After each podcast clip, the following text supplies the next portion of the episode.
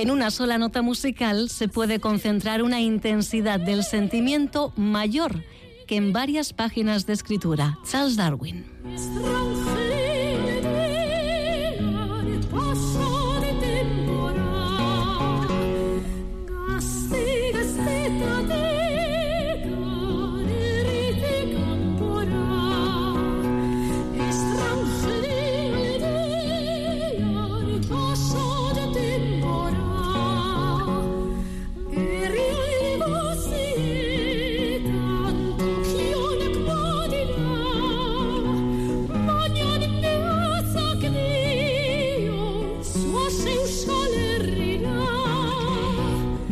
Va a dar la bienvenida a marzo con una nueva maratón de música clásica. Desde el viernes 3 al domingo 5 de marzo, el Teatro Arriaga y diferentes espacios de Euskalduna acogerán los más de 70 conciertos programados por el Festival Música Música.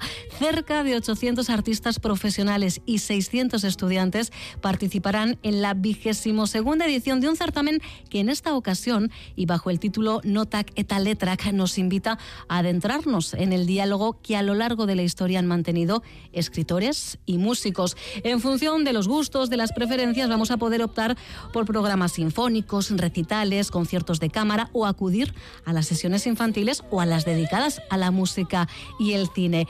Las voces de Naroa Inzausti y Ainhoa Zubillaga serán las que abran el festival el viernes 3 de marzo. Será en el Arriaga y con la representación del sueño de una noche de verano de Mendelssohn junto al coro femenino de la Sociedad Coral de Bilbao y la Bilbao Orquestra Sinfónico Otra de las voces eh, femeninas protagonistas de esta cita va a ser la de nuestra siguiente invitado, la de la soprano bilbaína Olatz Saitu, aunque hay que decir que esta semana Olatz es actualidad por varios motivos, porque además de su participación en Música Música, mañana martes ella será una de las protagonistas de la última mesa redonda del ciclo Las Mujeres en Vizcaya, organizado por la Real Sociedad Vascongada de los Amigos del País, junto a las Juntas Generales de Vizcaya.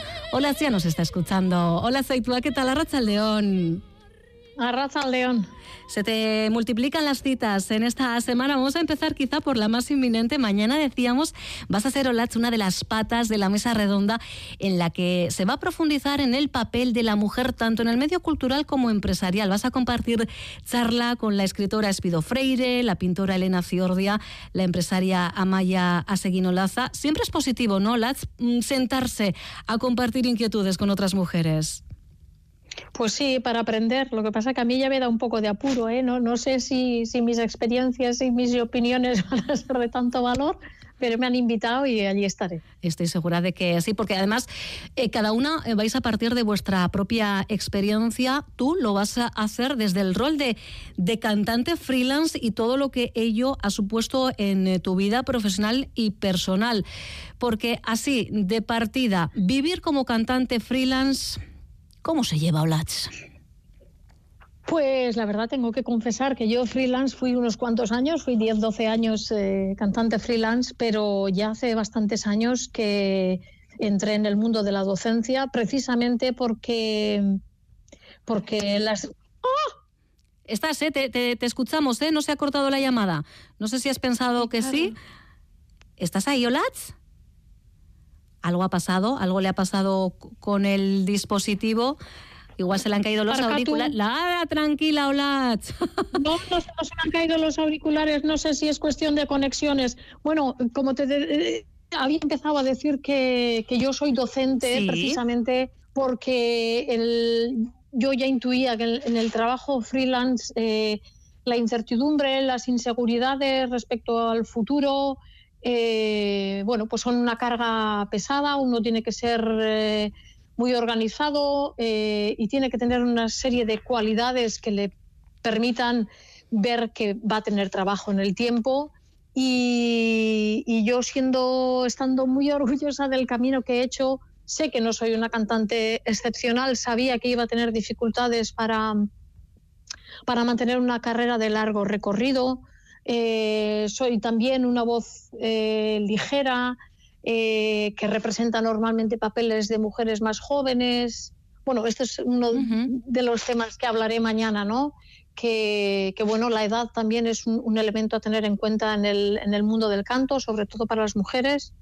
y sobre todo cuando haces papeles de jovencitas, porque tu voz es clara y es pequeña o es eh, tiene un tipo de color y de, menos volumen. Entonces hay que actuar con inteligencia y, yo creo que, hice bien eh, adaptándome a la docencia y he seguido cantando. Y de hecho sigo, sigo cantando y estando en proyectos pero mm, precisamente eso, las cuestiones que están asociadas al trabajo freelance, a esa inseguridad, eh, a ese buscar proyectos eh, y también al hecho de, de, cuando una mujer decide tener familia, eh, esto complica también el hecho de ser freelance, lo cual no quiere decir para que haya muchas mujeres que, que lo hagan, pero uno cada, cada uno tiene que ver si en sus talentos y en sus eh, virtudes va a poder compaginar todas las cosas con sus ventajas e inconvenientes. Claro, al final, eh, por un lado está eh, esa incertidumbre ¿no? de estar pendiente del teléfono y claro, mi duda es cómo se promociona una cantante eh, freelance, Olatz. O sea, tú a, qué puertas llamabas o al final esto es más el boca a boca. En todo caso, eh, a mí escuchar a Olatz tú a decir que no se considera una cantante excepcional, si, si tú no cantas como Los Ángeles, ¿qué haremos las demás, amiga? Pero bueno, Esa, es otra cuestión. esa es otra cuestión. Pero eh, entiendo que tiene que ser muy difícil entrar en el, en el circuito cuando no tienes ¿no? una red concreta, Olatz. Sí, eh, bueno, una cosa te iba a decir que hay muchas ligas, ¿no? Hay Champions League, hay, Primera División, hay, hay muchas ligas. Y, el cantante freelance normalmente tiene una agencia que hace el trabajo de, captación de trabajos para uno. Eh, uno, de, las, de los objetivos de un cantante que empieza es buscar una agencia que crea eh, en, él y que, que, lo venda. O sea, los contactos con los teatros normalmente se hacen a través de, una agencia. Pero también es verdad que las agencias al principio sí, pues eh, les da un poco de respeto con la gente que todavía no tiene un nombre pues eh, a veces es, difícil que se tiren a la piscina y bueno los pasos se van dando poco a poco. De hecho yo por ejemplo pues pues decidí ir a estudiar y, empecé mi carrera profesional en Alemania porque allí había muchas más eh, oportunidades eh, en Alemania hay un sistema de compañías fijas, lo mismo que aquí los músicos son miembros de una orquesta. Allí muchos, eh, muchas ciudades cuentan con teatros en los que los solistas forman, tienen un contrato por durante años y son parte de la plantilla. Y eso te da la posibilidad de adquirir mucha experiencia y luego los agentes o los teatros en otros sitios, eh, de alguna manera tu trabajo allí les avala y tienen la tranquilidad de que contratan a alguien que es que, les va a responder, ¿no? Claro. Eh, también los, los, concursos también suelen ser un, camino para empezar a darse a conocer, pero normalmente contar con una agencia es vital. A veces hay contactos directos con los teatros, pero no es tan habitual. Mm, es lo menos habitual. Bueno, por lo que veo entonces, Olach, a ti esos 10, 12 años te fueron más que suficientes. Como bien decías, decidiste, eh, bueno, eh, derivar eh, tu talento, tu buen hacer a la docencia. corrígeme si me equivoco, estás tanto en el Conservatorio Juan Crisóstomo de Arriaga como en Musiquene. Sí, sí, en Musiquene hago unas, eh, unas horas y en el conservatorio en Bilbao estoy a dos tercios de jornada y, y puedo compatibilizar estos dos centros. ¿Y hay talento en Euskal Herria, Olatz? Claro que hay, claro que hay. Hay muchísimo talento, hay voces estupendas y a veces no es solo la voz, sino la inteligencia, el trabajo, la responsabilidad hay una serie de cualidades que tienen que acompañar eh, a quien quiera iniciar una carrera musical, la perseverancia, mm. eh, la curiosidad. Eh, hay, muchas cualidades, pero evidentemente hay, hay talento y, se está demostrando. Van saliendo nuevas generaciones de cantantes que están haciendo eh, caminos muy interesantes. Quizá antes, eh, eh, no sé si se llegaba antes, evidentemente no a espacios como Musiquene o, el Conservatorio de, Bilbao, pero como que se potenciaba desde mm, más pequeñitos, más pequeñitas, ¿no? esas ganas por, por, cantar. ahora yo no sé si la música ha quedado relegada, ¿no? Como mucho a una extraescolar, pero no sé si le damos toda la importancia que la música puede llegar a tener y que dejamos de potenciar determinados talentos. Solat?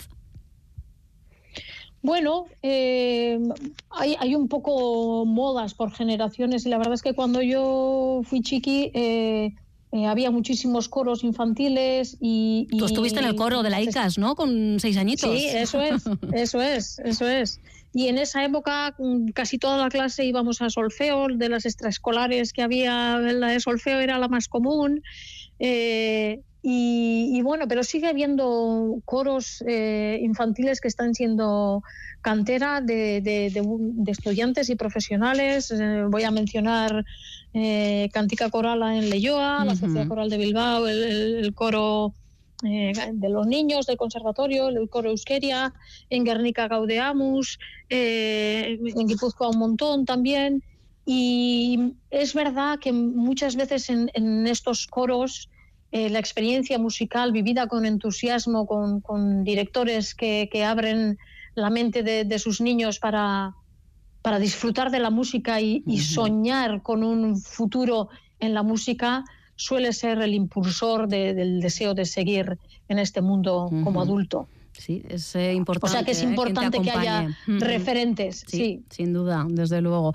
Oye, tú sigues cuidando, entiendo, es verdad que te dedicas eh, más plenamente a la docencia, pero mañana mismo, al término de, esa mesa redonda que mencionábamos en Juntas Generales de Vizcaya, que por cierto aprovecho para recordar los datos prácticos, será a partir de las seis y media de la tarde en la sala de conferencias de la sede, como decimos, de Juntas Generales de Vizcaya, esto es en la calle Hurtado de Amezaga en Bilbao, con acceso libre y gratuito gratuito hasta completar aforo, ¿eh? por si a alguien le apetece estar presente. Decía que al término eh, de la mesa tienes prevista actuación, Olatz.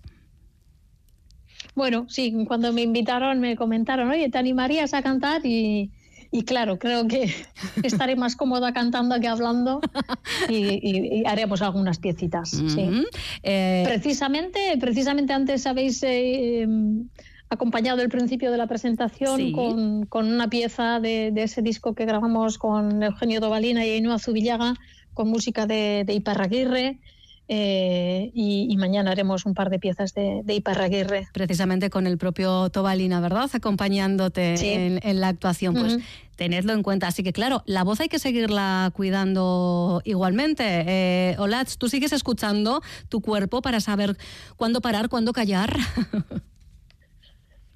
Evidentemente, porque además es una de las cosas que uno tiene que transmitir a los alumnos y seguir en activo es, importante para seguir manteniendo esa, percepción y, poder transmitir a los alumnos a qué tienen que estar pendientes, cómo dosificarse, eh, cómo ser responsable de la salud, del buen descanso, de la dosificación. Eh, sí, sí, es fundamental para, para, un cantante cuyo instrumento es su cuerpo, ¿no? efectivamente, el, cuerpo, no solo la voz, ¿eh? yo creo que está bien hecha la, apreciación en este caso, ¿verdad? El, cuerpo y la mente, porque otro, antes hablabas del músico freelance y qué importante es mantener la, salud mental, eh, la serenidad, ¿no? Precisamente cuando se vive ese estrés de qué pasa en el futuro, eso hay que gestionarlo y hay que, hay que cuidar eh, cómo uno se enfrenta al estrés, porque evidentemente cuando uno se sumerge en ese mundo es mucho más fácil enfermar. Eh, la parte psicológica es, un tema que, que hasta hace pocos años mm, no se ha cuidado de una manera más profesional y cada vez más hay psicólogos, hay coaches que, que acompañan a los músicos. Cada vez nos hemos dado cuenta de lo importante que es eh, enfrentarse al miedo escénico. Eh, a veces me sorprende, me gusta ver mm, vídeos y entrevistas con grandes cantantes y es impresionante la, la, autocrítica, mm, cómo a veces nos hace ser demasiado duros con nosotros mismos y eso pues nos, nos resta capacidad de disfrute respecto a la carrera. Hace unos meses veía una entrevista con, ay, ahora se me ha olvidado, una mezzosoprano famosa, Janet Baker, eh, y, decía cómo estando en el pico de su carrera, que fue una cantante excepcional, durante tantos años no disfrutó lo suficiente y siempre estaba con miedo a defraudar las expectativas del público. Ayer mismo vi, vi un documental sobre Paco de Lucía y él decía algo parecido. Digo, qué, qué increíble resulta para, para, los demás que, que, artistas de ese nivel también pasen por, por los miedos y, y, y, la preocupación, cuando eso es un aspecto que simplemente te resta. Entonces es, es, importante aprender a disfrutar del nivel en el que estamos. Y ahora te lo estoy diciendo y me lo tengo que decir a mí misma. No, ¿eh? me imagino que es cuestión de decir todo al espejo. claro, claro. Porque además es, es un trabajo un poco de el de docente también de estar siempre buscando cómo mejorar el alumno y a veces en esa búsqueda de cómo mejorar estamos tan pendientes de lo que falta que le prestamos demasiada atención y valoramos poco aquello que tenemos y, hay que quererse y hay que valorarse para en, un escenario poder disfrutar y poder estar tranquilo y, y sentirse bien. O sea que hay que hay que aprender a combinar ese tratar de mejorar con este soy yo y esto es lo que yo puedo hacer hoy y, vais a disfrutar con ello. Qué gran mensaje, Olat. Eh, antes de que se me vaya el tiempo, yo quiero eh, recordar que tu paso por Música Música está previsto para el sábado, ocho y media de la tarde en el Euskalduna. Estarás acompañada al piano por Ichazo Sainz de la Maza. ¿Qué nos vais a ofrecer, Olat? Pues vamos a ofrecer un programa de músicos vascos eh, basado en la poesía de Heinrich Heine el poeta alemán nacido en Düsseldorf, que vivió la última parte de su vida en París, eh, que fue un poeta romántico determinante en, la historia de, la escritura eh, eh, alemana y que causó impacto enorme en toda Europa y entre los músicos es de los poetas, quizá con Goethe, que a más músicos ha inspirado. Y a principios del siglo XX, Andrés Isasi, músico de Algorta, fue a estudiar a Berlín. Él era un gran amante de la literatura y se basó en sus poesías para escribir su primer ciclo de canciones. Y también eh, Pablo Sorozábal, que también fue a estudiar a Alemania, eh, se basó en la poesía de Heine, pero aquí quiero lanzar un, mensaje eh, para, Tiene que ser súper rápido, perdona. Sí, para homenajear a Joseba Arregui, que fue eh, quien tradujo los textos de Heine al euskera a principios del siglo XX. Cierto. Gran trabajo el de, el de aquellos literatos que en esa época intentaban que la cultura vasca llegase a, lo que consideraban que era el nivel europeo. Pues sirva de aperitivo para lo que está por venir. Hola, y tu amiga Esker. Seu aí.